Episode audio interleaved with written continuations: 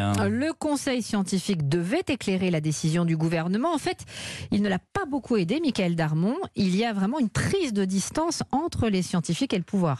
Ah oui, on a parlé de prudence, mais en fait, on peut même parler de peau de banane, hein, une manière pour le conseil scientifique de rendre la monnaie de sa pièce au gouvernement. Il faut comprendre que ces grands médecins qui conseillent le président depuis le début de la crise n'ont pas du tout apprécié que Emmanuel Macron ne les écoute pas sur les dates du retour à l'école. Ils avaient, ils avaient préconisé septembre. Le président a choisi de passer outre en choisissant, lui, le 11 mai. Souvenez-vous hein, que dans la foulée, le Conseil scientifique avait rendu public euh, donc euh, son avis divergent, ce qui d'ailleurs avait embarrassé le gouvernement. Cette fois, pour éviter euh, qu'on leur refasse le même coup, bah, les scientifiques ont émis un ami tellement vague qui renvoie le gouvernement en fait à ses responsabilités. En clair, débrouillez-vous. Bon, ça ressemble un petit peu à une lettre de rupture, hein, si vous me passez l'expression. En fait, c'est vraiment la fin de l'histoire entre les mandarins et le président. Votre fait politique, Michael Darmon, c'est tous les jours dans la matinale d'Europe 1.